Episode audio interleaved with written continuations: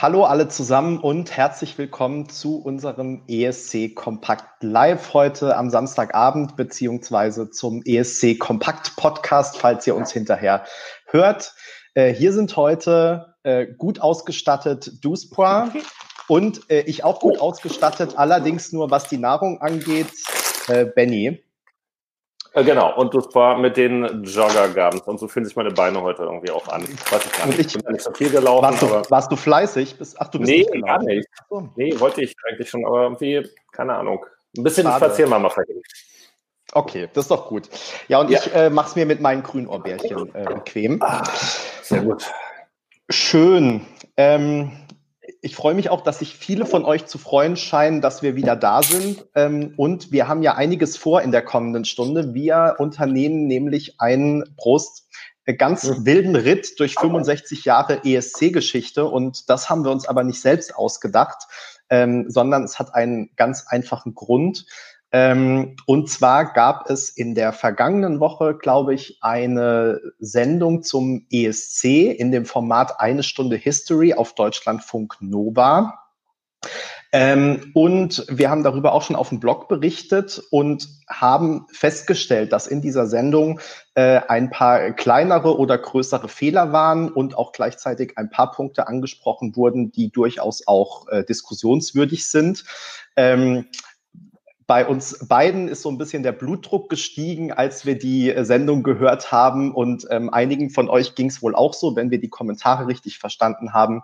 Insofern, äh, genau, widmen wir uns heute mal dieser Sendung, werden die durchgehen und ähm, werden äh, schauen, welche Stellen problematisch waren, welche vielleicht sogar falsch waren oder an welchen es äh, was zu diskutieren gibt. Ich will eine Sache, bevor wir dann relativ schnell starten, noch vorausschicken, ähm, weil das auch schon, ähm, naja, kritisch ist übertrieben gesagt, aber in den Kommentaren angemerkt wurde. Ähm, Nämlich, ähm, dass es natürlich schön ist, dass, äh, wenn sich äh, andere Formate mal mit dem ESC beschäftigen und auch einem breiteren Publikum ähm, der Contest so zugänglich gemacht wird oder näher gebracht wird, auch die Hintergründe eben äh, abseits von den äh, vier Stunden dann am Finalabend. Und ähm, insofern freue ich mich auch gerade auf so einem ja doch eher jüngeren Sender wie Deutschlandfunk Nova. Ähm, und von mir aus darf das auch ruhig mal ein bisschen lockerer sein und ein bisschen flapsiger sein. Und es muss jetzt nicht irgendwie eine Unterrichtsstunde sein. Also insofern alles okay. Und es ist auch okay, dass man natürlich in 38 Minuten jetzt nicht die ganze Bandbreite von allen Themen ähm, umreißen kann. Aber äh, gleichzeitig, ich habe es gerade schon mal kurz gesagt, ähm, es gab eben doch ein paar Sachen, die man hätte vermeiden können und wo ich mich auch gefragt habe, ist das jetzt eigentlich ähm, gerade noch äh, Journalismus oder was ist es denn jetzt eigentlich gerade, was die versuchen zu machen? Also was ist auch der Sinn hinter der Sendung? Ähm, das kann man, glaube ich, an einigen Punkten ganz gut sehen und da werden wir ja gleich auch noch äh, hinkommen. Magst du noch irgendwas vorausschicken, Duspoir? Oder? Ja, also ähm, genau, was natürlich dann ein bisschen ärgert, also das Schöne, was du schon gesagt hast, ist natürlich, dass dieses Thema in der Offseason dann eben auch mal so stattfindet. Dass du jetzt die jungen Leute so hervorhebst, also ich meine, ganz ehrlich, ich hätte jetzt noch mal gucken müssen, äh, wie die Einschaltquoten von Deutschlandfunk Nova sind. Ähm, ja. Ganz ehrlich, dass die sich dann, ähm, ich sag mal, anmaßen, ähm, über die Reichweite des ESC im jungen Publikum zu sprechen, da würde ich eher sagen, also meiner Wahrnehmung her senden die eher in einer vergleichsweise leeren Blase, äh, verglichen mhm. zu der ähm, doch sehr großen Reichweite auch und gerade bei den jüngeren Zuschauern. Also das ist ein ganz klassischer Denkfehler, der denen da unterlaufen ist, ähm, eben wie es halt gerne mal ist, ohne ich, ich kenne die nicht, deshalb, also die, die, ich muss da mal nachgucken, wie die ähm, Achtung, jetzt aufpassen, Redakteurin nenne ich sie mal, äh, oder auch Moderatorin des Formates heißt, ähm, ja. was, was, was für eine Blase sie da letztendlich unterwegs ist. Aber man, man muss eben immer sehr vorsichtig sein, wie weit man eben von seinen persönlichen Erfahrungen dann auf weitere Erfahrungen schließt, um dann eben auch abzuschätzen, mhm. wie groß Formate sind. Also man kann natürlich auch die Bildzeitung nach, nach, und nach wie vor verreißen und sagen, ja, das, von meinen Freunden liest es niemand. Am Ende des Tages ist es aber so, dass auch die Bild.de eine der größten Webseiten mit ist und auch von der Reichweite her, trotz, obwohl die Bildzeitung eben große Reichweite verloren hat, einfach ein nach wie vor wirklich sehr relevantes äh, Meinungsführermedium ist. Und das kann man mhm. sich dreimal auswählen und sagen, ich kenne niemanden, der die liest und das findet trotzdem statt. Ich kenne auch niemanden, der freiwillig die AfD wählen würde und trotzdem tun es ja bisweilen zwischen 10 und 20 Prozent. Also da muss man echt gerade als Journalist ein bisschen vorsichtiger sein. Genau, finde ich richtig. Da kommen wir ja nachher bestimmt dann auch nochmal ausführlicher drauf. Ähm, ich will noch äh, vorausschicken, dass wir in dieser Folge hier, äh, zumindest bei denen, die jetzt live zugucken, äh, natürlich mehr denn je auch äh, vielleicht sogar darauf angewiesen sind, aber uns auf jeden Fall freuen, wenn ihr ähm, mitkommentiert. Ähm, zum einen können wir natürlich Sachen überhört, überlesen haben. Das heißt, vielleicht ist euch noch was aufgefallen, was uns gar nicht aufgefallen ist. Dann könnt ihr uns da gerne Hinweis geben. Und ansonsten natürlich gerne auch zu den Dingen, die wir dann von uns aus ansprechen, ähm, würde uns natürlich eure Meinung äh, interessieren. Vielleicht sagt ihr an der einen oder anderen Stelle, ähm, das ist jetzt aber kleinlich, da hätte man mal beide Augen zudrücken können. Vielleicht sagt ihr aber auch an der anderen Stelle, äh, da gibt's noch irgendwas viel weitergehendes dazu zu sagen. Ähm, und genau, außerdem das ESC-Wissen ist ja so äh, ein weites Meer, ne, dass äh, auch wir manchmal nicht alles wissen oder nicht alles genau wissen. Und insofern sind wir da immer auf die Schwarmintelligenz oder sehr glücklich, äh, wenn Schwarmintelligenz da ist und genau, ihr uns dabei unterstützt. Genau, und die und Idee ist natürlich ja. auch, also, äh, dass wir nochmal jetzt über zwei, drei Sachen reden, die das natürlich dann äh, hochbringt und dass wir jetzt nicht nur sagen, so, das ist richtig, das ist falsch, sondern durchaus vielleicht nochmal die eine oder andere Anekdote dazu mitbringen. Äh, es ist ja auch schön, dann, ich meine, wir haben jetzt äh, heute Nacht die Zeitumstellung, ne? morgen werden die Abende noch länger oder wie auch immer und da freut man sich natürlich auch, wenn man sich das Herz an solchen Erinnerungen wärmen kann und das wollen wir natürlich auch mit der heutigen Sendung erreichen.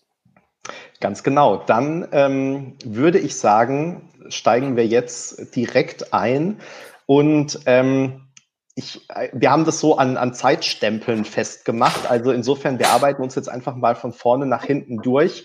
Ähm, ähm, und, Entschuldigung, Entschuldigung, ich muss dich kurz Du hast schon was vor dem, vor dem ersten Zeitstempel. Nee, mir, ja. wurde, mir wurde gerade noch etwas reingereicht. Äh, ich habe heute sozusagen äh, Zuarbeitung hier, ähm, nämlich etwas ähm, aus der MA, das ist die Mediaanalyse Audio, wo die Reichweiten für die Radiosender erarbeitet werden. Und da wurde mir ah. gerade ein, ein analoger Ausdruck zugereicht mit einer entsprechenden Markierung.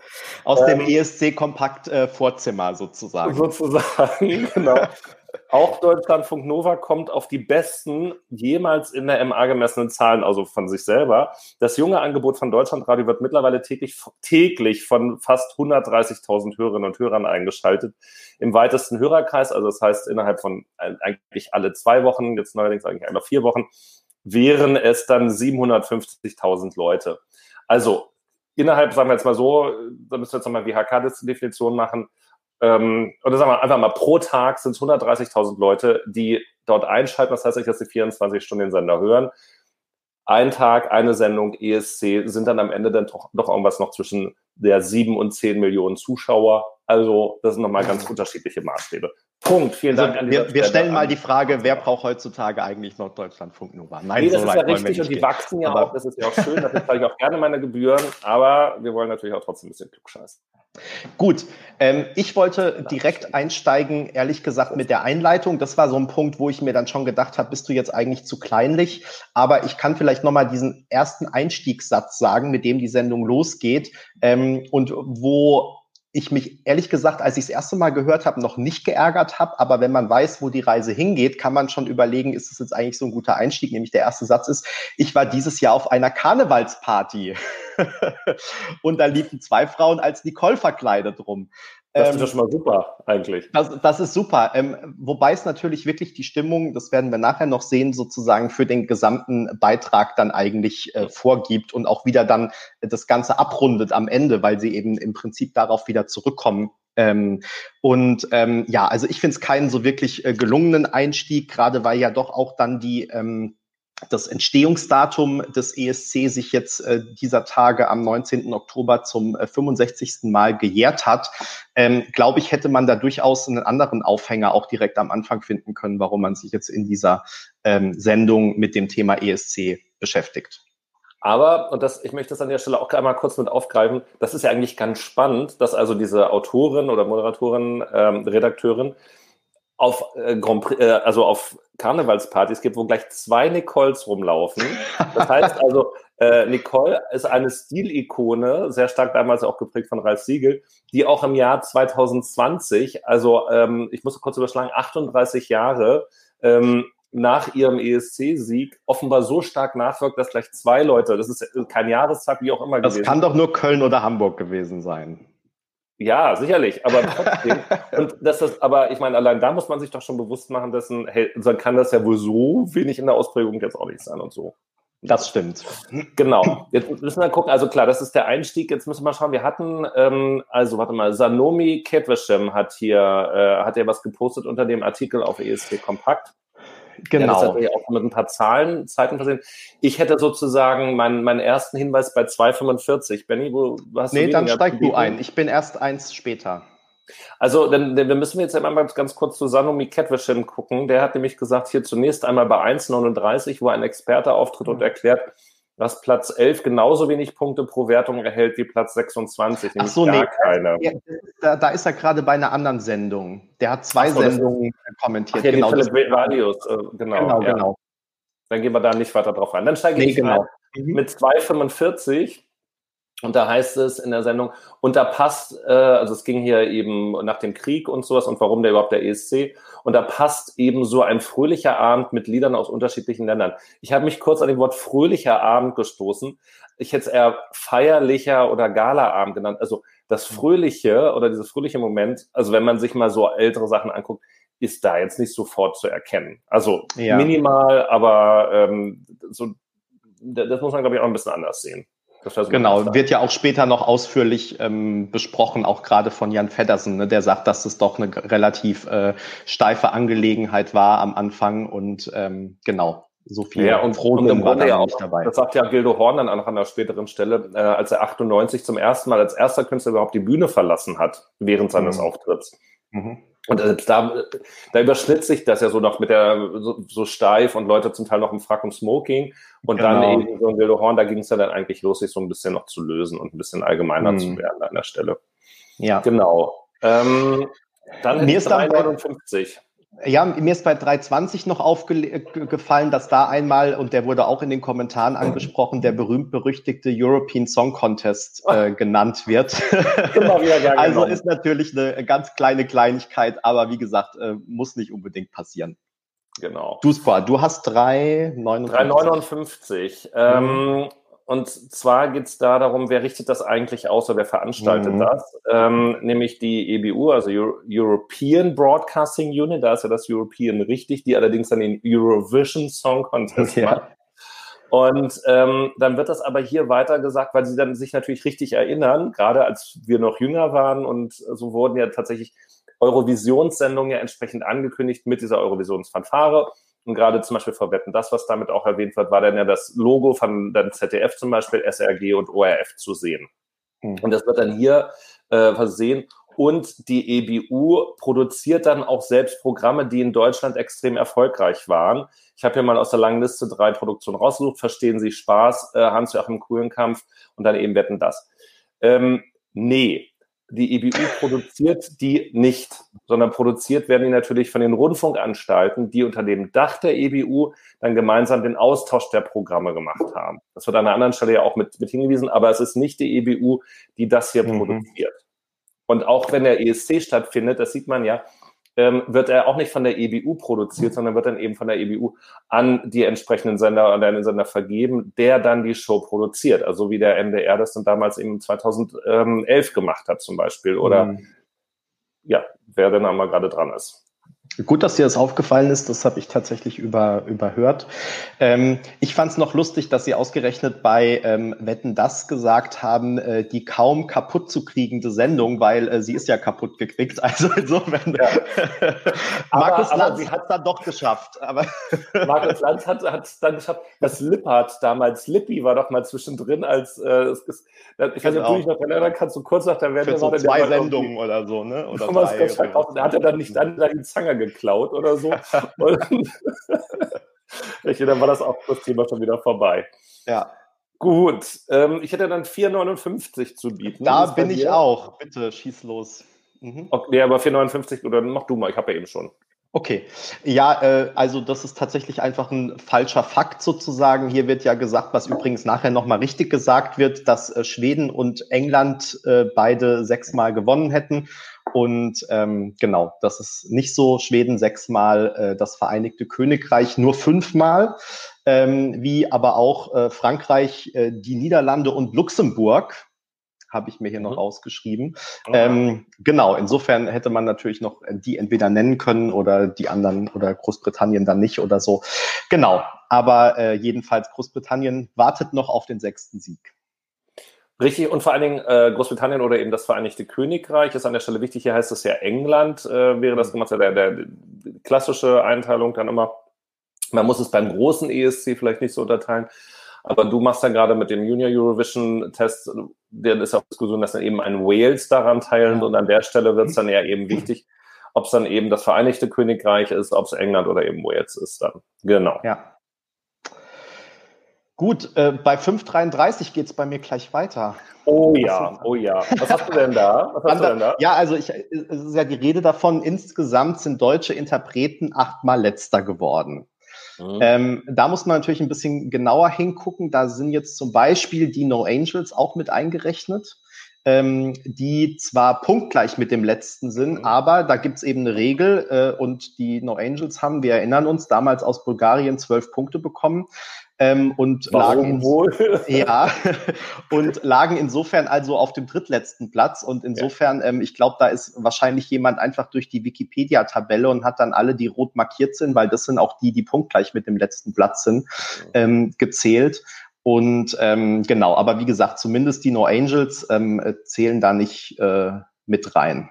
Ja, ich war da auch ein bisschen unsicher, ne, weil man es jetzt tatsächlich ja diskutieren kann, weil 2015 zum Beispiel, da, da waren ja beide, da waren ja die Make mhm. und dann eben an Sophia beide äh, ohne Punkte und dann gilt es ja, glaube ich, wer den späteren Startplatz hat, ist dann weiter hinten.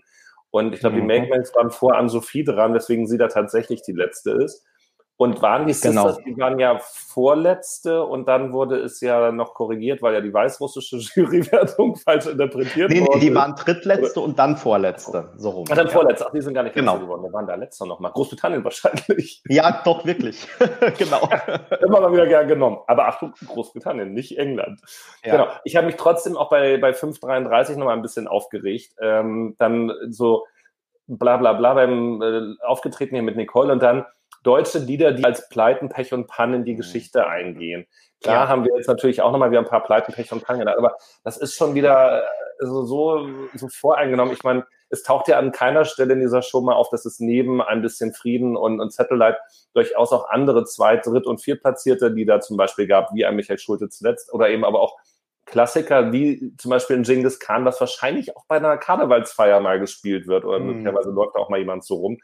Also der Wettbewerb hat ja schon noch ein paar andere Lieder mit hervorgebracht, ähm, die nicht nur Pleiten, Pech und Pannen waren.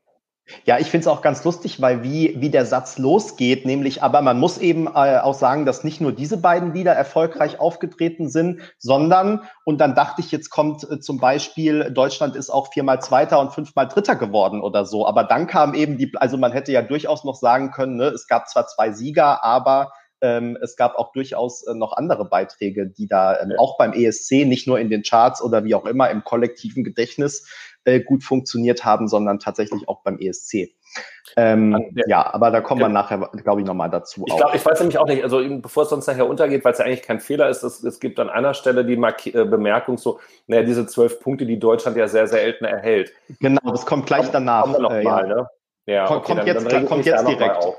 Ja, also jetzt 5,45 ist es jetzt direkt die Stelle. Insofern kannst du direkt weitermachen mit dem Aufregen.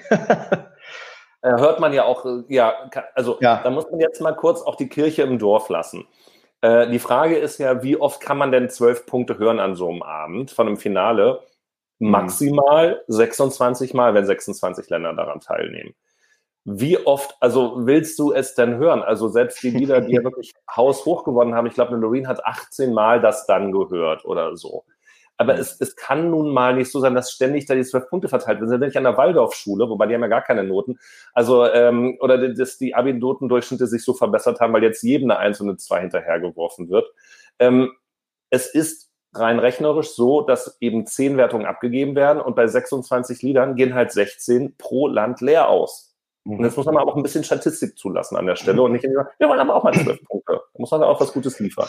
Genau, und was ich witzig finde, dass auch relativ bald danach dann dieser Beitrag startet mit dem Ritt durch die ESC-Geschichte und äh, der tatsächlich auch losgeht mit den unterschiedlichen zwölf Punkten für Lena. Also da hört man dann mhm. doch gleich ein paar zwölf Punkte für Deutschland, die ja, man vergisst das immer so schnell, aber wenn 41 Länder äh, teilnehmen, wären wäre Deutschland eigentlich dann erst wieder im Jahr 2051 dran mit Gewinnen, wenn jeder zwischendurch einmal gewinnen soll. Ne? Ähm, und ich meine 2018 mit Michael Schulte, ich habe auch nochmal nachgeguckt. Wie oft haben wir da? Vier, ich glaube viermal zwölf Punkte, wenn ich richtig Immerhin. im Kopf habe. Ähm, genau, also insofern, das ist dann hier und an der Stelle unter den Tisch gefallen. Und ich muss mich natürlich korrigieren, weil wir hören natürlich nicht 26 mal 12 Punkte, sondern wenn natürlich 41 Länder ihre Wertungen abgeben, also. hören wir es natürlich idealerweise 41 mal. Nicht, dass nachher Deutschland.nova noch ein Faktencheck ESC und dann nochmal eine extra Sendung macht. Aber ich fände es ja persönlich angemessen, wenn Sie in einer Stunde History über die Geschichte von ESC Kompakt berichten. Die ist ja doch nicht so wahnsinnig lang, mhm. aber da könnte man dann schon mal diesen kleinen Kasus Lapsus mit reinbringen. ja. Heißt. Richtig. Ähm, genau. Ich würde weitermachen mit 606. Gut, gerne. Und zwar äh, heißt es da in der Ankündigung ähm, der, der Schalte, ähm, hier, ich habe euch die Highlights des ESC versprochen und hier kommen sie. Sven Breger aus unserem History-Team hat sich hingesetzt und für uns alle Song Contests nochmal angeschaut. Dann würde ich jetzt Sven Breger mal bitten, uns bitte den äh, von Kopenhagen, was 64 oder 66, keine Ahnung, äh, nochmal bitte zur Verfügung zu stellen, der verschollen ist, den, den man nicht findet, nirgendwo, nicht im Internet und sonst auf diesem Planeten. Und offenbar gibt es ja auch von dem ersten ESC, glaube ich, auch nur ähm, bedenk, äh, bedingte Aufzeichnungen. Also er scheint über Wunderkräfte zu verfügen, Zeitreisefähigkeiten, ich weiß es nicht. Aber das ist ein, ähm, ein Fehlvers also eine Versprechung. Das geht, das ist geeignet für den Windbeutel des Jahres sozusagen. Das sind ja diese Geschichten, wo immer Produkte ausgezeichnet werden, ne, wo dann die, die noch größer von der Verpackung sind und am Ende noch weniger drin ist. Also genau. das ist halt Marketing Genau, das, äh, du hast vollkommen recht natürlich. Ähm, ich habe über die Stelle auch kurz nachgedacht, weil ähm, natürlich können wir davon ausgehen, dass er auch ähm, alle anderen Contests, also nicht alle anderen Contests gesehen hat, äh, die sozusagen irgendwo zur Verfügung stehen. Ich habe es dann tatsächlich mal durchgehen lassen unter, äh, weiß ich nicht genau, wie man eben sozusagen manchmal Beiträge vielleicht ein bisschen überhöht ähm, ankündigt, nicht konkret als Fehler, aber nicht du hast natürlich vollkommen nee, Genau. Sehr gut. So geht das nicht. So, dann 8.30 vermute ich mal, oder? Wo bist du als nächstes? Ähm, ja, ich habe zwischendurch noch so ein paar, das sind aber dann eher so Befindlichkeiten. Also ja, sie, also sie, sie ähm, steigen eben, wie gesagt, dann diesen Best-of-Beitrag mit Lena ein ähm, und spielen dann so ein Originalzitat, wo sie eben gefragt wurde, wie sie sich jetzt fühlt, als sie nach der Hälfte der Punkte vorne liegt. Und dann geht's weiter mit äh, so schön schräg war der ESC nicht immer, also ausgerechnet da jetzt schräg Lena und das dann die Weiterleitung äh, zu machen. Ähm, und auch hinterher, da werden dann praktisch als die mutigen Beiträge aus Deutschland Gildo Horn und Stefan Raab ähm, klassifiziert. Ähm, also da geht's meiner Meinung nach einfach immer so ein bisschen äh, zwischen mutig, schräg, auch gute Beiträge. Das kommt ja nachher dann wieder so ein bisschen. Ja. Also das es geht einfach so, ähm, ja, so ein bisschen wild durch den Gemüsegarten. Und ja, wie gesagt, ich finde immer, wenn man sagt, ach, Gildo und Stefan Raab, das waren jetzt die einzig super guten Beiträge. Wir haben da ja auch schon oft genug drüber gesprochen oder geschrieben.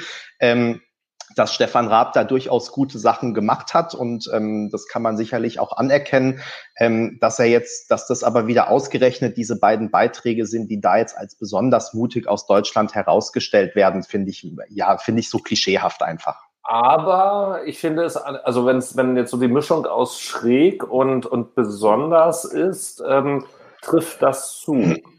Also ähm, jetzt könnte man natürlich, naja, eigentlich nicht. Also müsste jetzt ich Genghis Khan halt nochmal mit erwähnen. Also wenn man jetzt hm. sich auch mal überlegt, äh, wann, wann Genghis Khan halt war, Anfang der 70er, ähm, dann da so eine, so eine, so eine Bande äh, von mongolischen Räubern da sozusagen auf die Bühne zu stellen, in, hm. in, in Israel auch ganz und gar war das, meine ich.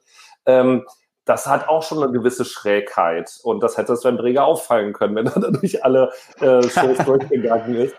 Ähm, danach wurde es aber tatsächlich dann doch ja auch mitunter gerne mal bieder und mhm. so richtig verrückt dann eigentlich weniger. Aber Genghis Khan ist definitiv ein Gegenbeispiel und damit ist die Aussage hinfällig. Damit gebe ich dir recht. Gut. Natürlich. Du bist, du bist bei äh, 8,30. Da bin ich dann auch und äh, du darfst gerne.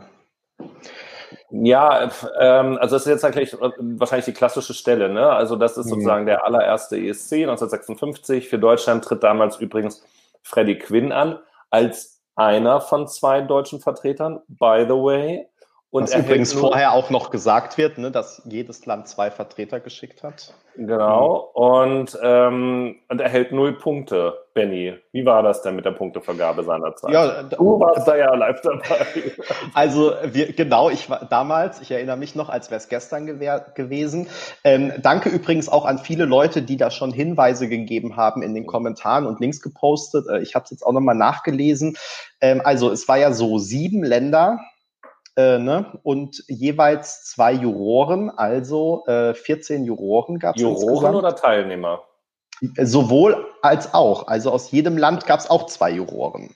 Okay. Und ähm, die konnten wohl jeweils bis zu zehn Punkte vergeben. Sprich, ähm, ein Interpret konnte 140 Punkte bekommen, weil auch die Juroren aus dem eigenen Land Punkte für diesen Interpreten vergeben durften. Das durften sie noch beim ersten das Mal. Durf, das durften sie ganz genau. Okay. Und ähm, man weiß wohl, dass Liz Assia ähm, 102 Punkte bekommen hat, damit ja gewonnen hat den ESC, den allerersten. Ähm, und alle anderen Punkte weiß man aber gar nicht so genau. Es gibt. Ähm, aber dann werden ja auch gar nicht mehr so viele Punkte über. Wenn sie 102 hätte, wären ja bei 140 Nee, du darfst auch, du darfst auch, du darfst auch allen 14 Beiträgen 10 Punkte geben. So, okay, also du bewertest okay. jeden Beitrag ähm, sozusagen mit, einzeln ah, mit bis zu 10 Punkten. Mhm. Genau. Und ähm, insofern, ähm, es gibt wohl das Gerücht, dass äh, Walter Andreas Schwarz, äh, also der zweite deutsche Teilnehmer, mhm. Zweiter gewesen sein soll ähm, was aber mehr so Gerüchte, Küche und nichts Genaues weiß man nicht. Und ähm, aus diesem ersten Jahr weiß ja auch niemand mehr, wie der deutsche Beitrag eigentlich jetzt tatsächlich ausgewählt wurde und wo diese zwei herkamen. Und äh, niemand kann sich. Ja, genau. aber wie die plötzlich aufgetaucht sind und äh, dann beim ESC gelandet sind und äh, auch wie das da war und so. Also ja, selbst bei den Beteiligten und ähm, als man sie dann irgendwie gefragt hat nach, weiß ich nicht, 40 Jahren oder so, äh, konnten die sich selbst gar nicht nicht mehr an diesen Auftritt erinnern, weil der ESC war halt neu, es war nicht dieses große mhm. Happening und es war halt sozusagen mehr oder weniger ein Auftritt von vielen, wie du halt irgendwie ständig in irgendwelchen, gut, damals jetzt noch nicht täglich in irgendwelchen Fernsehshows, aber ähm, es war halt doch mehr oder weniger Standardprogramm, sage ich mal. Und mhm. ähm, insofern ähm, fehlt da vielen Leuten die Erinnerung. Wie gesagt, ähm, es gibt auch die äh, komplette Aufzeichnung nicht mehr. Auch die Wertungszettel wurden wohl irgendwo vernichtet. Ähm, man kennt also diese 102 Punkte von Liz Assia, aber äh, den Rest kennt man einfach nicht. Und insofern genau, es gab einen zweiten deutschen Vertreter neben Freddie Quinn und äh, ob der null Punkte bekommen hat oder nicht, weiß man auch nicht. Who knows? Und vor allem, um dann null Punkte zu bekommen, wenn das Bewertungsthema ist sehr unwahrscheinlich, so wie, wie du genau. hast, ist allerhöchst unwahrscheinlich. Ganz genau. Mhm.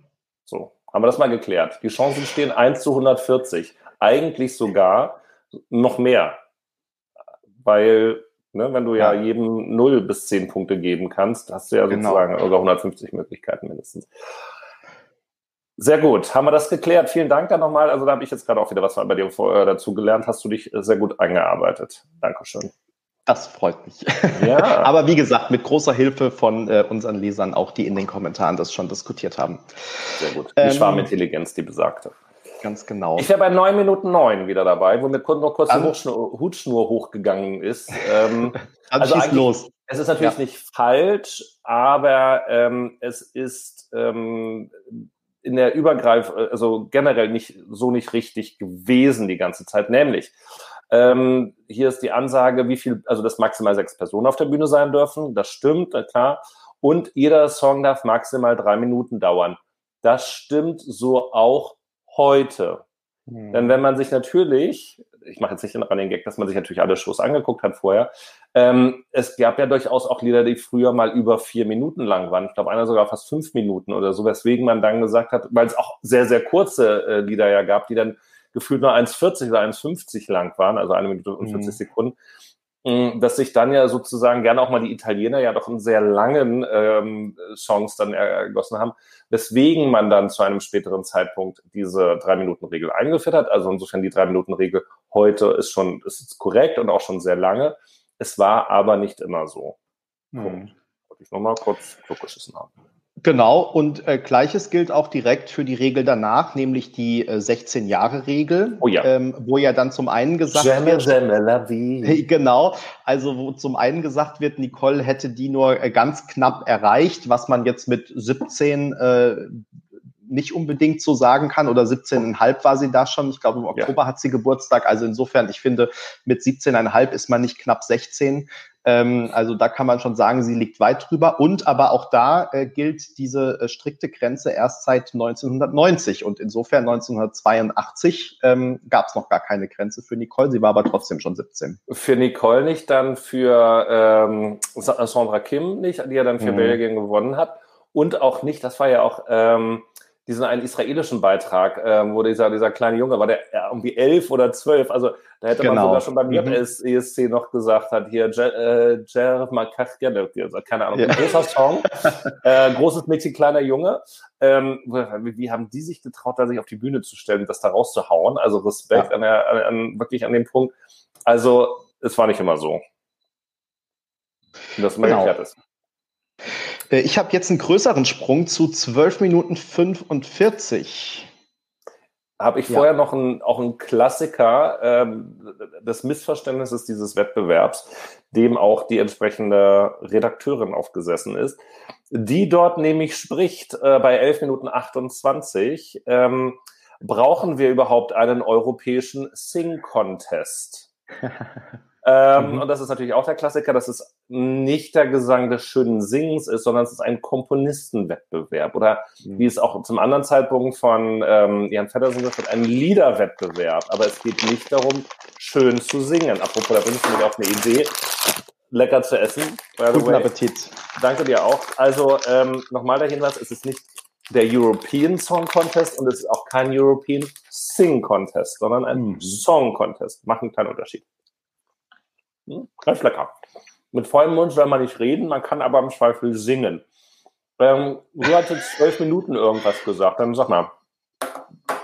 Genau, ähm, ich habe äh, ja auch ne, eigentlich einen Punkt, über den wir gerade schon gesprochen haben, nämlich äh, man darf jetzt hoffen, man kann jetzt sozusagen, ach, das sagt Jan Feddersen sogar, genau, dass man nicht für sich selbst äh, abstimmen darf. Äh, wie gesagt, nur kurze Ergänzung, erst ab dem zweiten Contest. Ähm, beim ersten durfte man das noch. Das war eine Kleinigkeit. Das würde ich jetzt so. noch mal als äh, großzügig als nerdig auch ja. Aber das ist, das ist korrekt. Und das, auch das kann einem Jan Fedders mal durchrutschen, der sich auch in seinem Statement durchaus wieder polarisierend präsentiert, also dann mm. auch mal einen raushaut. Ne? Aber dann auch sehr in der Zeit der 70er und 80er Jahre verliert, finde ich. Also wo dann ähm, Peter Urban später sehr viel auch über die Neuzeit spricht, also über den Zeitraum, seitdem er dabei gewesen ist. Ja. Hatte man bei Jan Feddersen den Eindruck, dass er dann da das dann schon weitgehend irgendwie ausgeblendet hat. Hm. Ja, genau. Er hat auch eine sehr spannende Wortwahl, finde ich. Also ähm, Jan Feddersen. Mhm. Also dieses ähm, irgendwie, ich weiß nicht, äh, ich sage jetzt mal elitäre, was er sozusagen am frühen ESC kritisiert eigentlich eher. Das hat er teilweise schon sehr, also benutzt viele Fremdwörter oder ja, also mhm. schon genau. Nennen wir es Vorbild. Ja. Ähm, ja Aber generell, vielleicht können wir das schon mal vorausschicken und ich hatte es ja auch auf dem Blog geschrieben. Ähm, ich finde tatsächlich, auch wenn die drei Experten natürlich sehr erwartbar sind ja, oder warten, ähm, mhm. aber dass die drei trotzdem äh, das Ganze für mich so ein bisschen retten, weil sie halt tatsächlich dann, wir kommen ja gleich bei Peter Urban auch noch drauf, teilweise mhm. den ähm, Moderatoren doch sehr ähm, energisch auch widersprechen und ähm, mhm. Dinge ins richtige, wie ich finde, richtige Licht dann wieder rücken. Ähm, und insofern finde ich, haben die schon alle drei ihre Sache sehr gut gemacht. Ähm, also ich dachte, du wolltest erst darauf hinaus einmal, dass diese, ähm, dass die Auswahl sehr, sehr vorhersehbar gewesen ist. Ja. Was sie zum gewissen Teil halt auch ist, ehrlicherweise.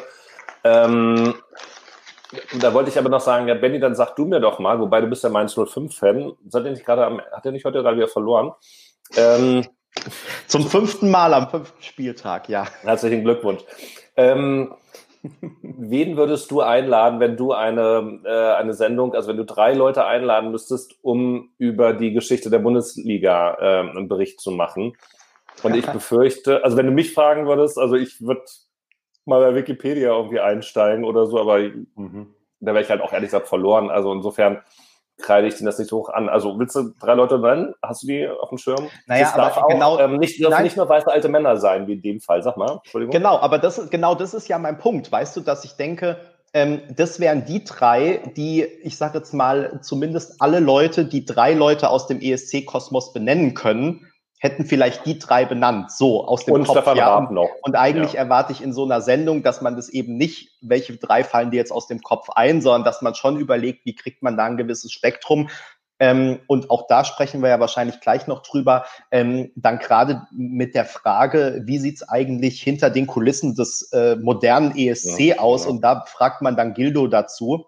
Wie ja. gesagt, ich finde, er hat super gemacht, aber ähm, es hat sich halt doch seit 1998 dann doch nochmal einiges ähm, geändert, gerade auch bei den internationalen Wettbewerben.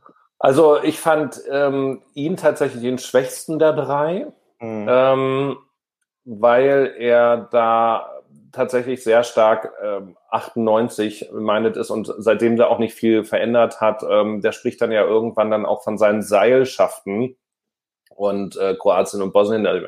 Mhm. Könnte man jetzt auch mal darüber diskutieren, wie lange oft Bosnien tatsächlich in den letzten Jahren wieder noch mit dabei gewesen ist. Aber mag damals alles so gewesen sein und soll auch nur plakativ sein. Ihn fand ich tatsächlich mit am schwachsten, am oberflächlichsten, am wenigsten fundiert.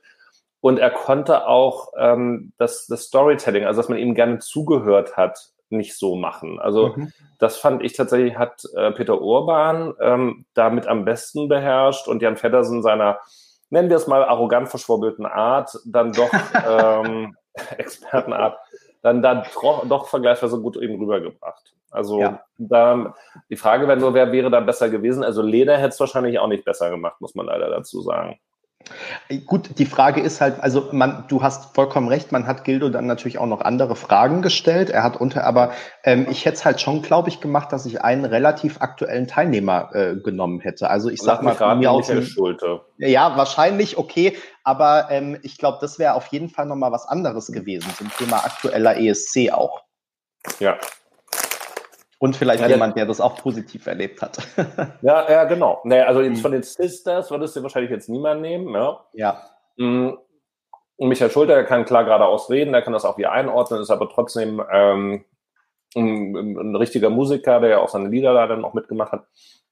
Also der wäre da tatsächlich, äh, glaube ich, ein bisschen Zeitgenössischer gewesen. Übrigens auch einen Stefan Raab hätte ich da null gesehen. Also, ja. weil dass er sich wahrscheinlich auch nicht zur Verfügung gestellt hätte, aber der wird wahrscheinlich auf der Wunschliste relativ weit oben gewesen sein.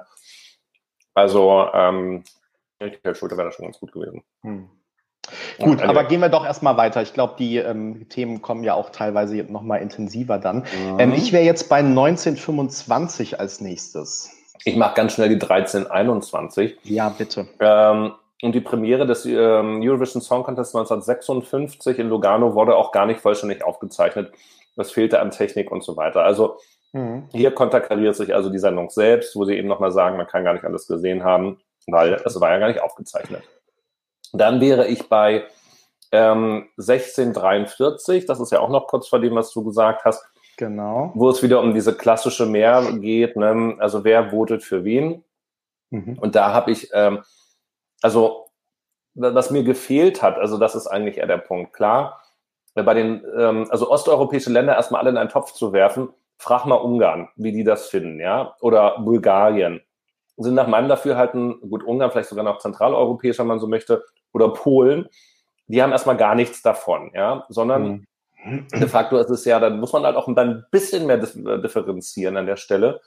Äh, die, die Länder der ehemaligen Sowjetunion, und die besitzen halt zum Teil einen gleichen musikalischen Künstlerpool weil sie nach wie vor als Lingua Franca, also in dem Fall eher Lingua Russa sozusagen, alle Russisch aussprechen und das auch mit verfolgen können. Und ähm, ein, ähm, äh, keine Ahnung, äh, jetzt fallen Sie mir nicht an, eine Annie Lorak oder sowas oder, ähm, oh Gott, wie heißt der denn nochmal bei Russe vom letzten Jahr? Ähm, der dem, mit Sergei Lazarev? Sergei Lazarev, Dankeschön. Ja. Ähm, der ist natürlich ein Star in jedem einzelnen der, der, mhm. der, der Gussländer, ja, so. Ähm, dann auf die Skandinavier zu verweisen, ist genau richtig. Was mir aber total gefehlt hat, dass sie das bis heute durchzieht, äh, als wäre es nie anders gewesen. Ähm, wie wäre es mal mit Zypern und Griechenland? Ja, mhm. also wo, wo das ja heute sowohl Juries als auch ähm, die Televoter machen, wo man aber am Ende des Tages sagen muss, naja, die, die haben exakt denselben, die sprechen dieselbe Sprache, die haben exakt denselben Musikmarkt und wir regen uns dann halt auch nicht mehr auf, wenn wir mal einen bekannten Künstler zum ESC schicken, dass uns Österreich zwölf Punkte gibt. Also das mhm. muss man dann auch dann dafür halten. Ja. Deshalb also da jetzt dann wieder so die, die Klassiker rauszuholen, ich finde das, also gerade als Fachmann kann man ein bisschen mehr differenzieren. Mhm. Lieber Jan. 1810. Mach einfach weiter. Du hast anscheinend mehr Sachen als ich. Also ich, ich war. Ähm, du warst fleißig. Picky. Ich war picky ja, sozusagen. Genau. Ähm, da kommen wir zu dem Punkt, ähm, 1968 zum Beispiel war mit Abstand der erfolgreichste Hit, der aus mhm. einem Eurovision Song Contest hervorgegangen ist, Cliff Richard mit Congratulations. Benny, du machst auch schon, hm, aber parallel guckst du natürlich. Ja, weil ich darüber, weil ich darüber nachgedacht ja. habe und aber genau, bitte, schieß los. Mhm. Es ist natürlich eine Frage, wie misst man den Erfolg eines Hits? Ist es die Anzahl der Länder, in denen du Nummer eins Hit warst? Ist es die Länge, die du präsent bist? Und da ist natürlich Congratulations wahrscheinlich einer, der am längsten auch immer noch stattfindet auf Oldie-Sendern. Ähm, Waterloo ist, glaube ich, nicht so komplett durch die Decke gegangen wie möglicherweise Congratulations, aber von der Anzahl der verkauften Platten war, glaube ich, äh, oder eben Downloads oder wie auch immer, war Euphoria doch auch immer relativ weit vorne mit dabei. Das ist durchaus mhm. auch immer mal als einer der erfolgreichsten Hits ähm, des ESC genannt ist. Nicht, dass das Lied heute die Relevanz hat, nach wie vor, wie es die eben 2012, 2013 hatte. Wir leben auch in einer viel schnelllebigeren Zeit. Aber die Frage ist natürlich, was ist der Maßstab? Und dann halte ich eben eine solche Aussage für, ja, ein bisschen zu plakativ. Also, weil da muss also man wenn du, Maßstab gemessen hast. Genau, also wenn du jetzt so kleinlich bist, dann gehe ich an diese, in diese ja, Stelle bitte. auch mal rein, ähm, weil ich habe mich tatsächlich gefragt, er spricht dann auch davon, da habe ich jetzt äh, nicht ad hoc die, die Stelle, aber ähm, dass Cliff Richards so hoch gewettet war oder der groß, so ein großer Favorit wie niemand mehr davor, wie niemand davor und niemand mehr mhm. danach mhm. und so. Ähm, das, die ganze Stelle, also ich finde die auch nicht schlüssig. Auch gerade diese Frage, wie hat Spanien damals eigentlich gewonnen ähm, und dass Deutsch, die deutschen Juroren dafür zuständig waren. Ja, äh, Spanien hat sechs Punkte von den deutschen Juroren bekommen. Ähm, aber die Sache ist, mit sechs Punkten hätte man auch nicht gewonnen. Ja, also Spanien hat von viel mehr Ländern natürlich ähm, Punkte ja. bekommen. Ähm, und ich frage mich jetzt, wenn man diesen großen Favoriten äh, stürzen wollte, dann müssen doch die anderen Juroren auch irgendwie gewusst haben, welchem äh, vielleicht zweithöchsten Favoriten geben sie eigentlich die Punkte und so. Also, aber da äh, konnte ich jetzt irgendwie auf die Schnelle auch nicht irgendwelche, weiß ich nicht, Zeitdokumente finden und das nochmal nachvollziehen. Ähm, aber also so ganz schlüssig war mir das jetzt nicht alles. Ja, das war gerade ein Zaubertrick. Ich habe zum einen noch ein Glas und eine dritte Hand. Ein, äh, ein Groß. Assistentin, ja, Claudia, vielen Zum Wohle. Das Vorzimmer. Ähm, nein, ich gebe dir natürlich vollkommen recht. Plus 1968 ist natürlich auch nochmal ein besonderes Jahr gewesen, dann natürlich auch mit den vier Siegern und so weiter. War doch dasselbe Jahr, ne? Nee, das war, ähm, nee, nee. War das 69 dann? Das war nur, genau, das war nur 68. Ah, das war 69. Okay, dann äh, nehme also, ich das zurück. 68 war nur ein Sieger, so wollte ich sagen. Ja. Mhm. Sag mal, wir müssen uns äh, die Zeit im Blick behalten. Wir genau. verquatschen uns natürlich, aber wir, im Zweifel ähm, machen wir drei Minuten länger. Ich wäre jetzt bei 1925. Da bin ich auch. Sehr gut. Oh, dann sag mal, was du da hast. Da bin ich mal gespannt. Naja, also äh, das, das sind so die Sätze, die mich sozusagen, die so ein bisschen für mich eben diesen gesamten Beit oder äh, ja eigentlich symbolisch für diesen gesamten Beitrag stehen. Also ich zitiere mal: Es gibt ja also überspitzt gesagt zwei Gruppen von Menschen, nämlich die, die dem Grand Prix entgegenfiebern, die jeden Vorentscheid sehen, alle Songs kennen und am Abend des Contests eine riesige große Party schmeißen. Also da würde ich jetzt mal sagen, das sind wir und alle, die hier jetzt sozusagen im Chat hängen. Ähm, Können wir kurz eine Abstimmung starten? Wer von euch schmeißt an dem Abend eine große Party? Ich nicht, weil ich bin in der Halle. Aber ist meine Frage, würdest du eine große Party schmeißen an dem Abend? Ich habe das immer gemacht. Also, ich, also meine armen Freunde wurden immer gezwungen, ähm, mit mir hier zusammen zu gucken.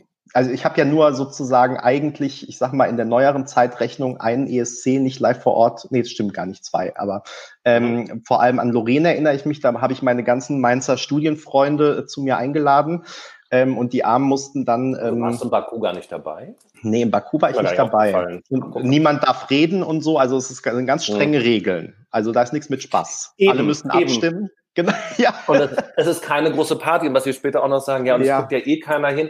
Und genau, ich habe stimmt, genau. ich habe traumatische Erfahrungen an, an so eine Party. Also das gibt es, mhm. aber das sind eben nicht die Leute, die jeden Vorentscheid gucken. Ich habe das ja mit ähm, meiner ähm, dankenswerterweise Sekteinschenkerin Claudia gestern auch diskutiert. Die, wir haben beide das traumatische Erlebnis 1998, das Gildo-Jahr, als wir auf so einer ESC-Party waren und genau dieser Effekt eintrat, dass eigentlich die Leute dann nur reingekommen sind, den Auftritt von Gildo Horn zu sehen, auch die Punktevergabe, die überhaupt nicht interessiert haben. Es war die Hölle. Also mhm. jeder, der sich dafür interessiert und sich die Vorentscheidung anguckt, der macht so einen Scheiß nicht mit. Ja. Punkt.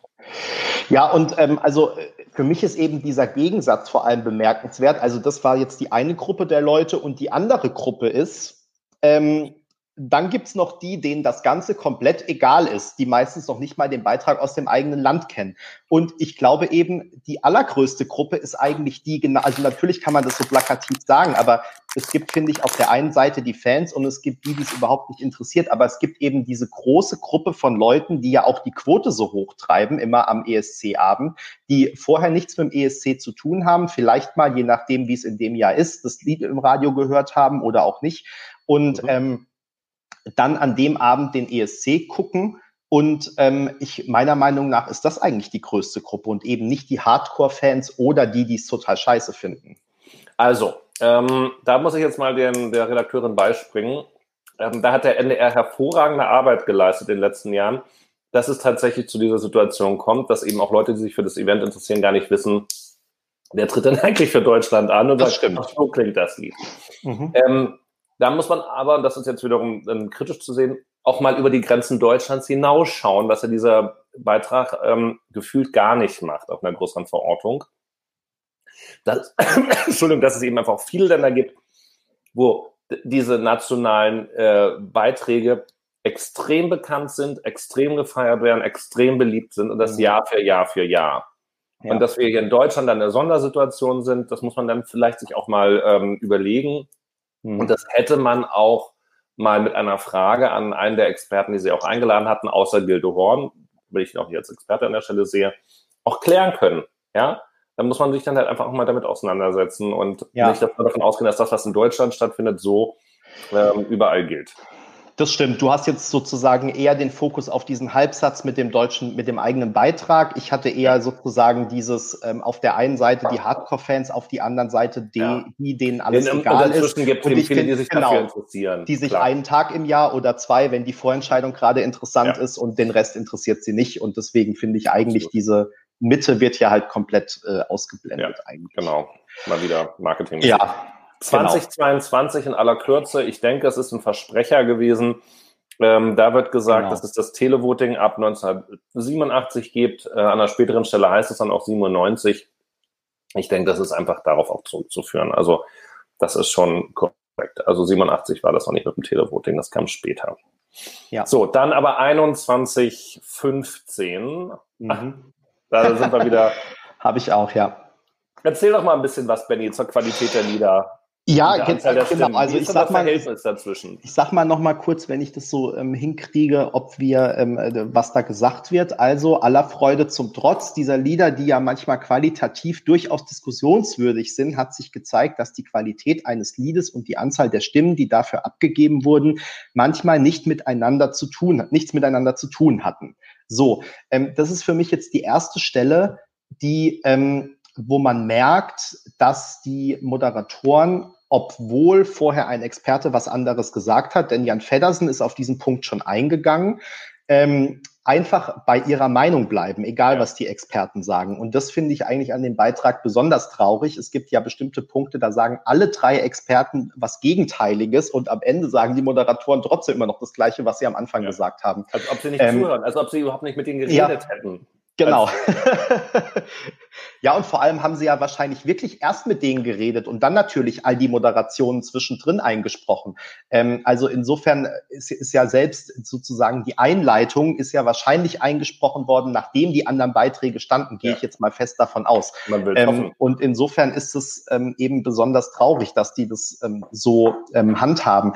Aber ja, äh, natürlich, die, die Frage ist wieder, du hast ja gerade schon oft gesagt, Qualität, wie misst man das eigentlich, wie misst man Erfolg und so weiter. Wer sagt jetzt, ein Lied ist qualitativ hochwertig und ein Quali Lied ist qualitativ nicht hochwertig? Nee, es ist eben genau an dem Abend einfach so, wer die meisten Stimmen bekommt, hat halt das qualitativ hochwertigste Lied, hat die meisten Länder, die meisten Leute, die meisten Juroren und so weiter und so fort hinter sich versammelt. Ähm, und ist dementsprechend der Gewinner des Abends. Wie willst du diese Qualität messen? Ähm, ein, ich möchte dir ein kurzes Beispiel bringen. Also gesetzt den Fall, dass die ähm, Verantwortlichen dieser Sendung davon ausgehen, dass sie selber Qualität produzieren auf dem Deutschlandfunk Nova, dann erreichen sie pro Tag, ähm, ich zitiere nochmal die letzte MA, 130.000 Hörerinnen pro Tag von über 50 Millionen. Hm. Das heißt ja nicht, dass die 50 Millionen alle einen Tip-Top Geschmack haben und sowas und jetzt wissen, was Qualität ist, aber man muss es dann, man muss dann auch mal die Kirche im Dorf lassen. Und ähm, Peter Urban zum Beispiel hat jetzt nicht in dieser Sendung gesagt, aber an anderer Stelle schon oft genug, durch die beiden Halbfinals fliegt auch nochmal jede Menge schlimmes Zeug auch raus. Also dieses, was wir ja früher hatten, als noch nicht die Halbfinale waren, dass dann eben tatsächlich so das abstruse, absurde, manchmal auch wirklich schlechte sich dann in dem großen Finale findet. Das ist ja gar nicht mehr so. Also, ähm, aber manche würden auch sagen, es fliegt Gutes raus. Also insofern. Ja, in, in, in der Tat. Wieder, ja. Und, und auch das, ja. äh, in, in, der Tat, leider. Hm. Nein, aber, aber zum Beispiel hier in, Rambo Amadeus oder sowas, wie hieß denn das hm. hier? Ähm, äh, ja. Euro Neuro oder so. Euro Neuro, genau. Ähm, das war ja auch 2012, glaube ich. Ähm, könnte man dreimal darüber diskutieren. Wir wissen aber, dass es weder gut gesungen ist, noch möglicherweise hoch, hochwertig, aber es ist halt aber auch ein von den Land. Conan Osiris ist ja auch so ein Beispiel aus. Äh, genau, ja. Portugal. da könntest du mhm. tatsächlich aber sagen, ist das nicht Qualität? Ist Eben. das nicht Qualität? Klar. Mhm. Ich meine, der hat sich in einem nationalen Wettbewerb durch ein Halbfinale und ein Finale durchgesetzt und ähm, da die meisten Stimmen gekriegt mit, mit Juryvote und Dingens. Und dann kannst du sagen, ja, das ist ja hier, das ist ja Kasper-Theater, was der macht. Oder du kannst halt sagen, naja, das ist halt auch hochwertig und kann auch ausfliegen. Also ja. die Qualitätsdiskussion da aufzumachen, echt, und das mehrfach, das finde ich schon sehr, sehr schwierig und, und, und sehr vorhersehbar und so ein bisschen. Ja, aber ganz ehrlich, also der Einzige, der wirklich Qualität bewerten kann, bin immer noch ich als Redakteur. So kommst du. ja, dabei sind wir das bei ESC Kompakt, die Qualität als Absolut. einzige bewerten. Wir sind die Qualitätspolizei. Ja. Schlecht nur, dass wir beide uns schon oft nicht äh, einig sind, aber gut. Richtig. Und damit ist, äh, damit ist das alles ad absurdum geführt, weil wenn wir genau. sagen, dass es alles nur um, tatsächlich um Geschmack geht, und das sagen wir auch, alles geht darum, populär zu sein und zu gefallen und Europa zu verbinden. Das ist die Geschichte. Und die ja, hören es nicht, ja. They don't get it. 2148. Hm. Hast passt zu dem, was wir doch, aber passt ja zu ja, dem, was genau. Wir, also dann machen ja. wir auch ganz schnell. Ne? Also ja. wahrscheinlich gehen die wirklich davon aus. Ich muss auch mal, in, mal in, in, die Details gucken. Also wie alt die die Hörer von ähm, äh, Deutschlandradio, Deutschlandfunk Nora tatsächlich sind. Oft ist es mhm. ja so, die Jugendangebote sind ja viel viel älter als man denkt. Also die klassischen Jugendradios der öffentlich-rechtlichen haben Durchschnittsalter zum Teil von Ende 30. Also so viel mhm. zum Stichwort Jugendradio. Ähm, und dass denen da jetzt also erklärt wird ähm, was eine Bohle und ein Käseegel ist. Also ganz ehrlich, kann ja. ich mich spontan aufregen, das als Retrofeten zu bezeichnen. Dann, dann hätten sie sich einfach mal die Einschaltquote mal anschauen schauen müssen, ja. Ja. Und es ist, und das, das wiederhole ich, bis ich, bis ich schwarz werde und bis Thomas Schreiber nicht mehr für den NDR, für den ESC verantwortlich ist, was ja im übernächsten Jahr der Fall sein wird, ähm, aller Voraussicht nach. Ähm, es ist einfach so, dass das die, abgesehen vom Sport, reichweitenstärkste Sendung des gesamten Jahres in der jungen Zielgruppe ist. Deswegen wird diese Sendung ja noch mehr verlängert, als sie eh schon lang ist, um eben möglichst viele junge Leute an dem Arm zu halten, um damit in der 14- bis 49-jährigen Zielgruppe relevant zu sein und da auch übers Jahr betrachtet vielleicht nochmal 0,1, 0,2 Prozentpunkte hochzuziehen. Ja so viel zu Retro-Pfeten, die die gar nicht feiern können, weil sie gar nicht Retro waren wie ich. Genau. Und auch der Satz danach, da wird dann wieder gesagt, oh. es geht auf jeden Fall mehr darum, sich mit Freunden zu treffen, als um den Contest selber. Ja, haben wir gerade schon drüber gesprochen. Und, aber, und, und selbst wenn es so ist, und selbst wenn es so ist, ähm, ist das ja legitim. Das ist ja die Idee auch dieses Contests. Also weil du ja auch innerhalb Deutschlands, auch wenn du einen Freund hast oder eine Freundin hast aus irgendeinem anderen Land, Du mhm. kannst den oder die dann auch bei dir im Land zu der, Einladen, äh, zu der Fete einladen, weil du sagst, hier, das ist etwas, was du aus deinem eigenen Land kennst, was, wo du mit deinem, wo dein Land auch mit vertreten ist, mein Land ist dabei, wir haben einen schönen Abend zusammen. Das ist doch mhm. super. Mhm. Ja. Also. Ganz genau. Ähm, die gleich. Ja. ja. Ich gehe mal weiter. Ich glaube, wir können uns nachher nochmal über ähnliche Sachen aufregen, weil da kommen ja noch ein paar Sachen ähm, ja. oder die ähnliche Sachen. Ähm, ich habe gleich bei 2159 wieder. Ähm, da wird mhm. Peter Urban äh, zum ersten Mal als ähm, Moderator des ESC ähm, angekündigt. Ähm, hinterher wird er dann von ihr äh, in dem Interview selbst als Reporter angesprochen.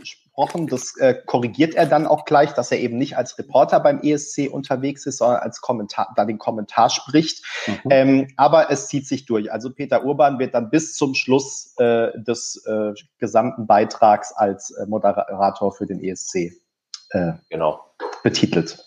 Also meine Doktormutter hat solche Personen immer als beratungsresistent bezeichnet und ähm, das würde ich dir an dieser Stelle auch nochmal so unterschreiben. Ja, genau. Also wie gesagt, die nächsten beiden Stellen, die ich habe, sind dann moderiert den Eurovision Song Contest. Der Reporter, bla, Reporter, genau. genau. Ach, und dann kommt dieses leidige Thema. 25, 46, Politik, genau. Das habe ich auch hier schön rot markiert, ja. Aber Politik ist doch auch wer diesen Eurovision Song Contest gewinnt. Oder die sind doch meistens nicht die musikalischen Fähigkeiten entscheidet. Und dann sagt es Jan Feddersen, dann sagt Dank, Gott sei Dank Peter Urban, das ist komplett falsch. Das ist totaler Unsinn. Ich habe ihn und, so gefeiert dafür, ja. wirklich. Also und ihr hätte ich das reingeprügelt. Ich würde sie am liebsten jeden Morgen wecken und ihr das sagen, was Peter Urban gesagt hat. Das ist komplett falsch, das ist totaler Unsinn bis sie es mhm. begreift und nicht am Ende nochmal wieder sagt, dass das ja alles mit der Punkteschieberei ist. Ich verstehe es ja. nicht. Ich verstehe es auch nicht. Und ja, natürlich ähm, haben wir haben vorhin schon drüber gesprochen, gibt es Länder, die sich häufiger Punkte geben. Die haben aber auch einen sehr ähnlichen Musikmarkt, die beobachten dann aber auch, die Künstler treten in anderen Ländern auf. Das haben wir auch gemacht. Also hat nicht mal der NDR auch, ähm, was ist Levina, die da durch ein paar Länder geschleust worden ist und plötzlich haben wir auch mal aus Georgien für Levina Punkte gekriegt? Also, mhm, ja, ich weiß gerade nicht mehr. Mhm. Promotour gemacht haben und sowas. Das ist in den, also da muss man sich halt einfach mal auch überlegen, dass wir aus einem Land mit 80 Millionen Einwohnern kommen. Und wenn du dann halt Schweden mit äh, wie 10 Millionen Einwohnern die anguckst und Norwegen mit 5 Millionen Einwohnern und die haben vergleichsweise ähnliche Sprachen, natürlich tauschst du auch die Künstler mal nach links und rechts aus. Die haben ja sogar eine gemeinsame Talkshow und dann wird mhm. der Künstler da eingeladen. Und ja klar singt er dann sein Lied und natürlich kennst du das dann auch. Also da muss man das halt einfach akzeptieren und das ist es, wir machen das zwischen Deutschland und Österreich doch auch. Ja. Udo und, Jungs, ähm, zwölf Punkte gekriegt. Ja, und Peter Urban sagt es ja sogar noch äh, ganz richtig, wie ich finde. Also äh, natürlich ähm, gibt's das teilweise und das macht aber dann halt aus, ob du auf Platz acht oder auf Platz zwölf ja. am Ende landest. Vielleicht, äh, wenn es wirklich gut läuft sozusagen. Nee. Aber ähm, es entscheidet halt nicht darüber, ähm, wer gewinnt. So, sondern wenn, wer, wenn du gewinnen willst, dann musst du eben Punkte aus allen oder fast allen Ländern bekommen. Naja, genau. Und ähm, mhm. was dann letztendlich auch das Problem von einem Sergei Lazarev ist zum Beispiel, der ja nicht nur einmal die Länder natürlich ähm, der ehemaligen Sowjetunion alle durch die Bank weg ähm, aktiviert, sondern auch die russischen Minderheiten in allen anderen Ländern, der ja auch durch, durch Deutschland durch zum Teil ja auch tourt und muss dann aber trotzdem noch schauen, dass er die anderen auch noch mit aktiviert. Also hm. bei dem Hintergrund Gott im Himmel. Genau, also jetzt muss ich mal schauen, wenn jemand äh, schlechter ab, mit mir weitergeht. Moderator taucht wieder auf. Ja, genau. Ich habe noch 2910. Ähm, ich, ich, glaube tatsächlich, das sprengt jetzt so ein bisschen den Rahmen. Auch das habe ich schon mhm. im Beitrag auf ESC Kompakt geschrieben. Ich hätte tatsächlich diesen wirtschaftlichen Aspekt und man kann das sozusagen auch damit zusammenfassen, so ein bisschen der ESC wird immer größer. Was macht es eigentlich mit einem Wettbewerb? Ja, manche Länder haben ja schon gesagt, sie können sich nicht mehr leisten, den auszurichten im Zweifel. Andere äh, nehmen gar nicht mehr teil, weil sie sich nicht leisten können. Und es ist ja schon so ein bisschen die Frage, was passiert mit so einem Wettbewerb? Du hast ja ganz richtig den Vergleich auch gezogen zu äh, Kommerz im Fußball zum Beispiel. Da gibt's die Diskussion ja auch immer wieder. Es hat natürlich alles Vor- und Nachteile. Ne? Wir hatten jetzt dieses Jahr diese Situation, ähm, dass der ESC ähm, oder dass zumindest die Alternativveranstaltung nur in einer bestimmten Form stattfinden durfte oder in einer bestimmten Form eben nicht. Damit die Versicherung überhaupt noch bezahlt, weil wenn es da ein Voting gegeben hätte, hätte die Versicherung nicht mehr gezahlt. Das, das hat man so gehört. Genau. Also die haben das auch genau relativ offen versicherungstechnische ja. Gründe. Man weiß nicht so genau, was es bedeutet. Da hast du recht, aber ähm, es ist schon relativ klar, dass es was damit zu tun hatte. Ähm, ich hatte noch dieses Beispiel mit ähm, Bulgarien und ich glaube, es gab ja schon andere Beispiele, wo man sich eben die ESC-Teilnahme in einem Land äh, komplett von einem Sponsor äh, zahlen mhm. lässt. Ne? Was hat sowas zu machen? Ähm, es gab mal in der Bubble irgendwie Aufruhr, irgendwelche Leute geben äh, teure Fangeschenke an äh, ESC-Fanjournalisten oder so. Also da gibt's natürlich schon Aspekte, über die man diskutieren könnte. Ähm, aber ähm, sie gehen eben da gar nicht so in die Tiefe und lassen das auch gar nicht so. Also ich finde, Peter Urban sagt es ja alles äh, genau ja, richtig. Natürlich gibt's da bestimmte Aspekte ähm, und ähm, aber es ist natürlich Quatsch, dass das dann am Ende ähm, Auswirkungen hat darauf, ähm, welcher Song jetzt gewinnt oder so. Aber ähm, auch da, wie gesagt, sie gehen gar nicht in die Tiefe und bleiben aber trotzdem bei ihrer Meinung letztendlich. Das hat mich so geärgert und finde ich tatsächlich einen spannenden Aspekt, über den man wahrscheinlich an anderer Stelle auch mal ähm, nochmal ausführlicher sprechen könnte, weil das, glaube ich, schon interessant ist. Genau. Nein, also auch ja. da muss man, äh, Peter Orban, das hatte ich mir tatsächlich bei 2946 auch mit markiert, ähm, der eben auch mal klarstellt, warum, äh, also weil ja auch die Kommerzialisierung dann kritisiert wird und auch mhm. Gildo Horn ja an einer Stelle sagt, ja, ich stelle mich halt lieber mit ein paar Künstlern auf die Bühne und mache ein bisschen Musik und ein bisschen, ein bisschen verrückt und die, die tun ja so, als ob sie im Videoclip wären oder so. Genau. Und da sagt mhm. Peter Urban aber auch ganz richtig, für die kleinen Länder, die damals keiner kannte, nach, also mit dem, also oder die wenigsten in Westeuropa, ich sag mal, wie in der DDR schon, aber ähm, also die sowjetischen, ex-sowjetischen Republiken, also die baltischen Länder, für die war das extrem wichtig, als sie den ersten ESC-Sieg geholt haben, mit Estland zum Beispiel. Und weil sie sich darstellen konnten, weil sie als 1,5 Millionen Einwohnerland endlich mal stattfinden konnten. Und für die ist das wichtig. Mhm. Deutschland, ja, wir sind mal quasi bei jeder Fußball-WM mit dabei, wir sind irgendwie hier mit dabei, wir sind da mit dabei. Und so gehen wir auch an den ESC ran. Dann müssen wir uns halt auch nicht wundern, wenn dann die Ergebnisse rauskommen. Ja wie sie rausgekommen sind. Genau. Punkt. Ja. 32, ähm, 38 hatte ich wieder. Wir nähern uns ja. langsam dem Ende. Wir überziehen ein bisschen. Ich muss auch dazu sagen, ich habe kein Stromkabel dabei. Wir haben, ich habe noch 22 Prozent, aber wir, wir sind genau. Ja mach mal 32 gut unterwegs 38. und wir haben ja auch schon viel gesagt. 32, 38 ist der Punkt. Ähm, und äh, da hat sie zu Gildo Horn gesagt, ähm, und sie haben, also sie hat auch gesiezt, sie haben ja auch den siebten Platz belegt, für Deutschland ein ziemlich gutes Ergebnis bam, bam, bam. Mhm. Die müssen sich mal angucken, wie viele Länder an diesem ESC schon wie oft teilgenommen und noch kein einziges Mal gewonnen haben. Oder wo dann plötzlich kommt, dieses Land ständig ist Fünfter im Halbfinale geworden, raus. Mhm. Fliegen ständig im Halbfinale raus. Das Land ist zum mhm. ersten Mal in der Geschichte überhaupt Fünfter geworden.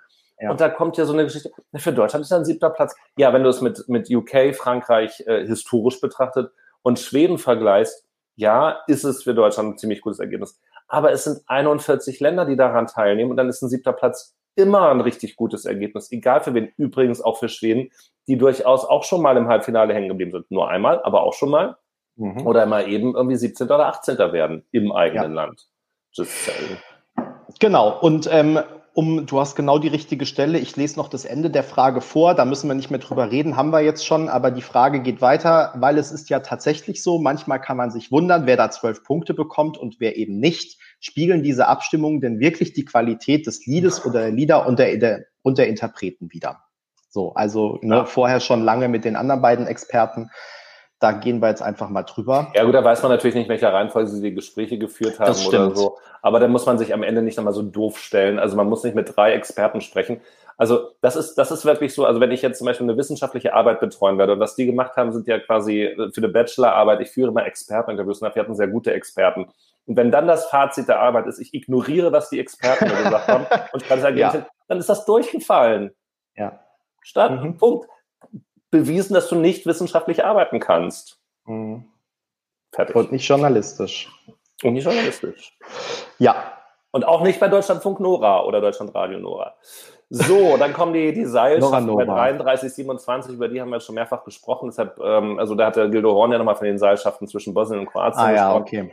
Das nur, so, und dann halt hier 34, 15, für ihn ist halt der olympische Gedanke wichtig. Und das, da stimme ich ihm zu. Mhm. Ähm, ich finde tatsächlich, der olympische Gedanke und dieses Dabeisein ist sehr, sehr viel, ähm, ist tatsächlich relevant beim ESC. Und auch der Gedankengang, wir bringen Europa zusammen, Ich habe das mal an irgendeiner Stelle gesagt, ähm, dass für mich ist das tatsächlich der Abend, wo ich weiß, dass ich den allermeisten Menschen, die ich außerhalb Deutschlands kenne, damals habe ich eine SMS oder eine WhatsApp oder was schreiben können und ich weiß, dass sie sich, dass an diesem Abend diese Sendung irgendwie stattfinden wird für sie oder sie sich damit beschäftigen werden.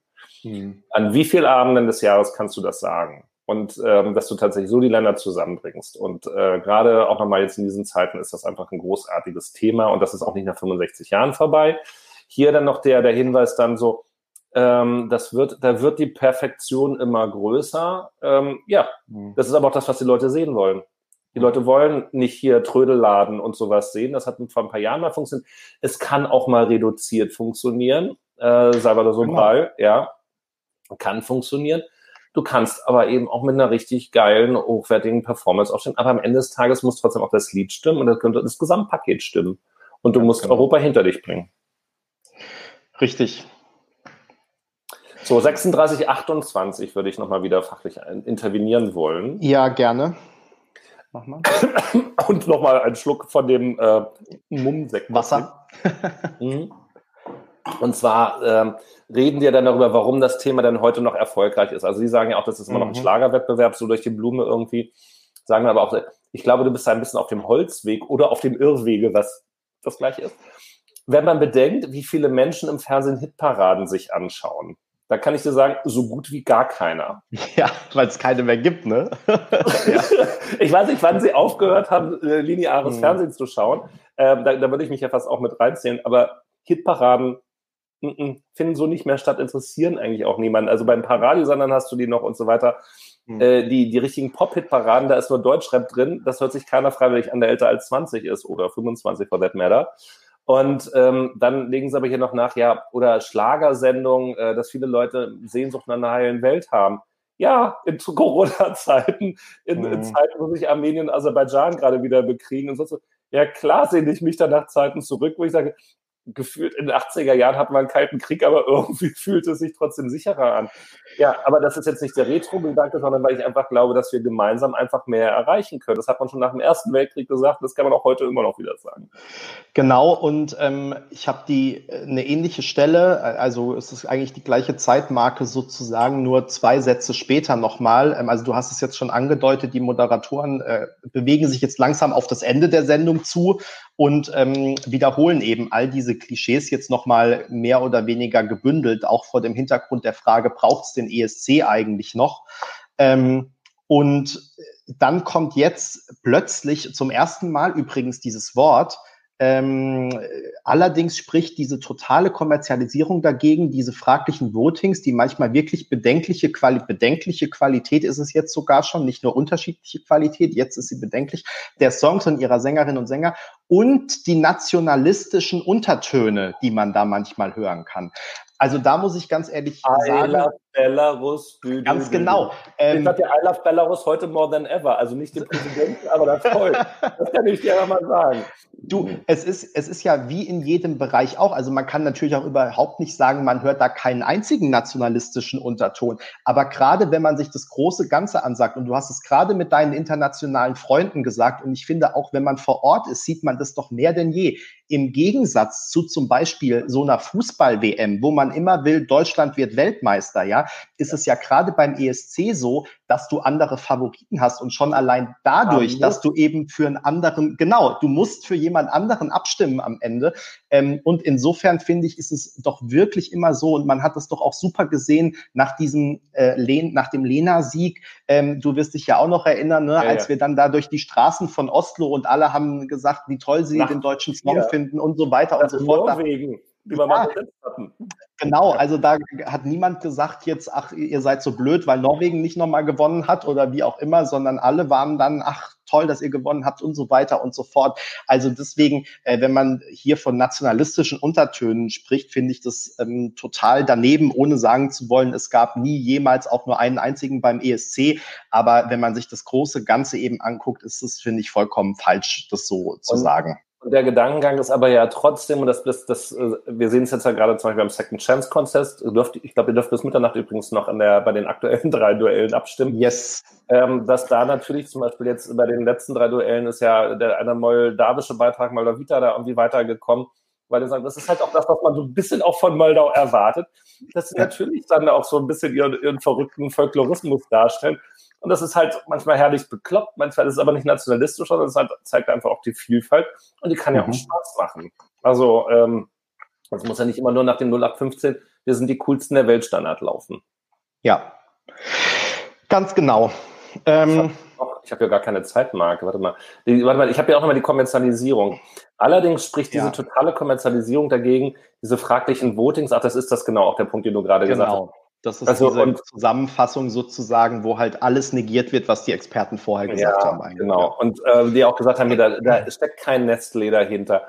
Und klar genau. kannst du halt, also ich meine, warum ist denn ähm, oder der Gedankengang jetzt kurz mal zu Ben Dolic, ähm, ich gucke nur, wie viel, ich habe noch 15 Prozent, ähm, für den ja denn der, ähm, dieser USA-Choreograf rangeholt worden ist, der wohl auch gedacht hat, wir leben noch in der TV-Steinzeit, weil er dann ja irgendwelche Screens miteinander verschieben wollte, dass er schon 2016 von Dami Im irgendwie umgesetzt wurde, ja gar nicht auf dem Schirm hatte, so ungefähr. Mhm. Der ESC, und das muss man aber sagen, ist diesbezüglich, also was die Technik betrifft, immer ein innovatives internationales Format gewesen, wo neue ähm, Möglichkeiten im TV umgesetzt worden sind, weil da hauen die Länder, die Rundfunkstationen, die das ausrichten, übrigens nicht die EBU nochmal, da hauen die richtig auf die Kacke. Da darf es halt mal kosten. Da wurden damals in Moskau 2009 die größten damaligen LED-Bildschirme rangeholt, über die dann zwei Jahre später in Düsseldorf äh, Thomas Schreiber nur lachen konnte, weil dann war ich die ganze Wand voll, aber so LEDs. Ja.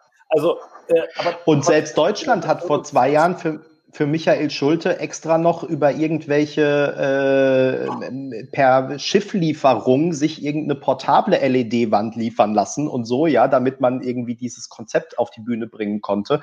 Also ähm, ja, das ist ja. durchaus ähm, genau wie du sagst. Es ist eben nicht nur Kommerzialisierung, sondern es ist das, was die Leute eben auch sehen wollen. Die möchten überrascht werden.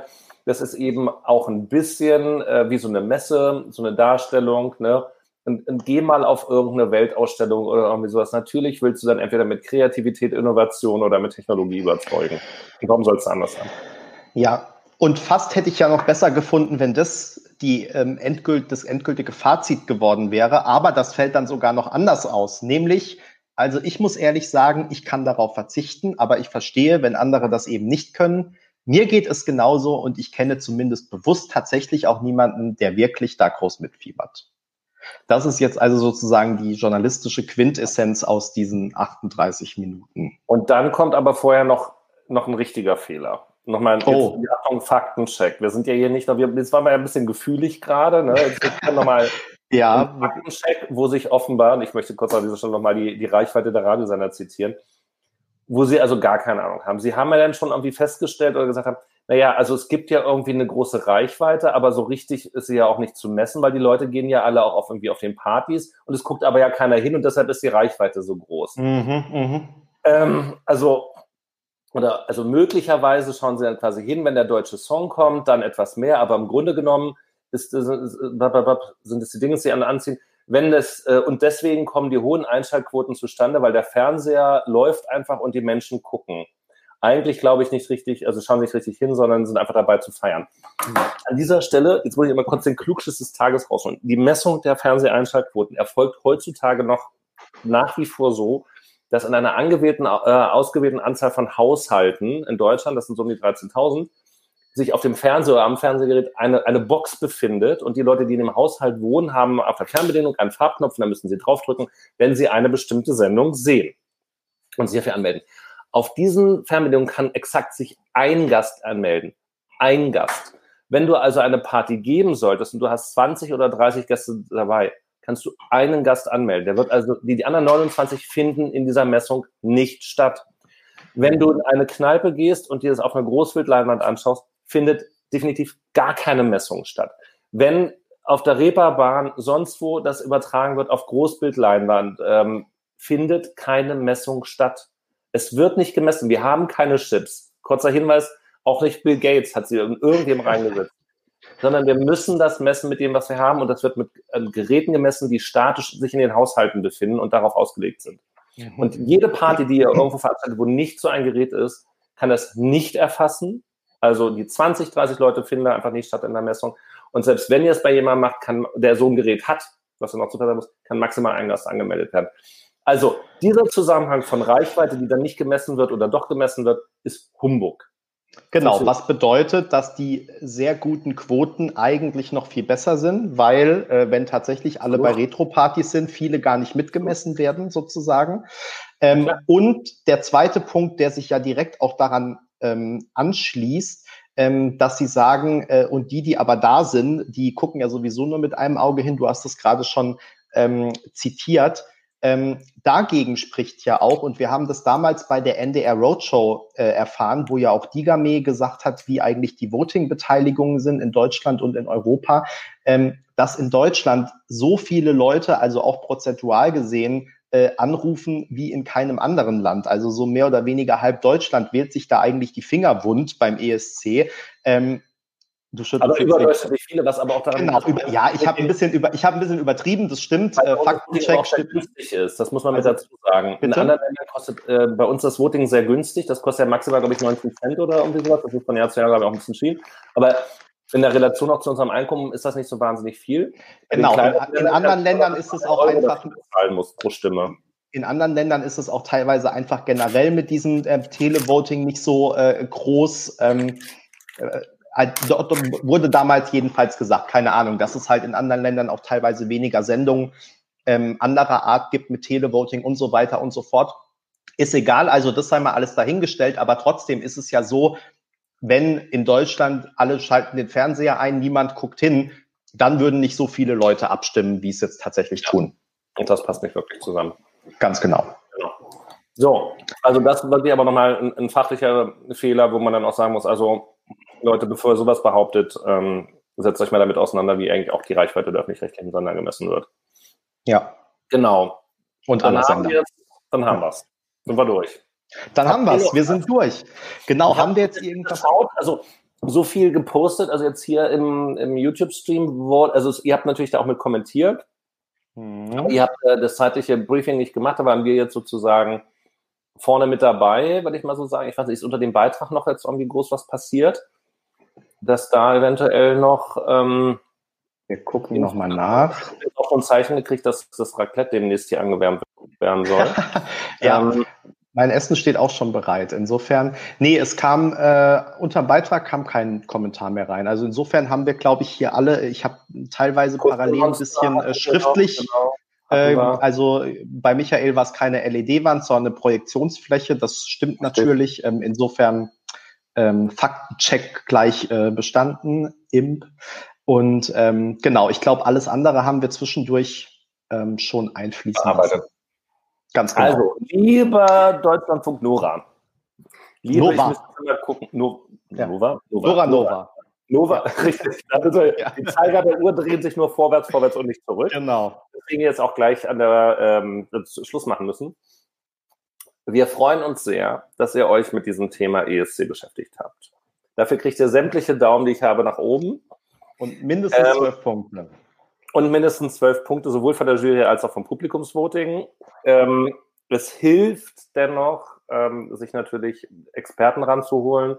Es hilft aber auch, sich nicht auf seine Meinung zu verlassen, sondern dann auch dem, den Experten zuzuhören, dem zu vertrauen und vielleicht gerade bei so einem sensiblen Thema, äh, wie dem ESC, wo dann eben solche Nerds wie wir da sitzen, ähm, das vielleicht auch nochmal von also uns Senderskript gegenchecken zu lassen, damit man eben äh, sowas wie das jetzt hier, diese 75 Minuten, dann äh, vermeiden kann. Nichtsdestotrotz, ähm, bleibt dem ESC gewogen, gebt ihm weiter eine Chance. Das wird nächstes Jahr ganz interessant zu sehen, wie der stattfinden wird. Es wird ja einer stattfinden, wir wissen aber noch nicht in welchem Rahmen. Wir bereiten uns auf alles vor. Und überlegt euch mal, ob ihr nicht bei dem Retro, äh, bei Retro-Partys einfach das Retro streicht, um eine Party zu lassen oder euch auch einfach mal komplett unvoreingenommen darauf einlasst. Möglicherweise aber euer. Bitte aktuell keine Party. Aktuell am besten keine Party, aber vielleicht ladet ihr euch ja aus naheliegenden Haushalten, die man dann, wie viel man da auch mal einladen kann, Freunde aus Europa mit, mit dazu ein und ihr geht einmal diesen europäischen Moment und ihr werdet sehen, dass es gar nicht so schlimm und ist und wehtut. Und die Qualität mitunter auch so ist, wie wir es bei anderen Wettbewerben immer wieder sehen. Schlechte Qualität kann manchmal auch richtig Spaß machen.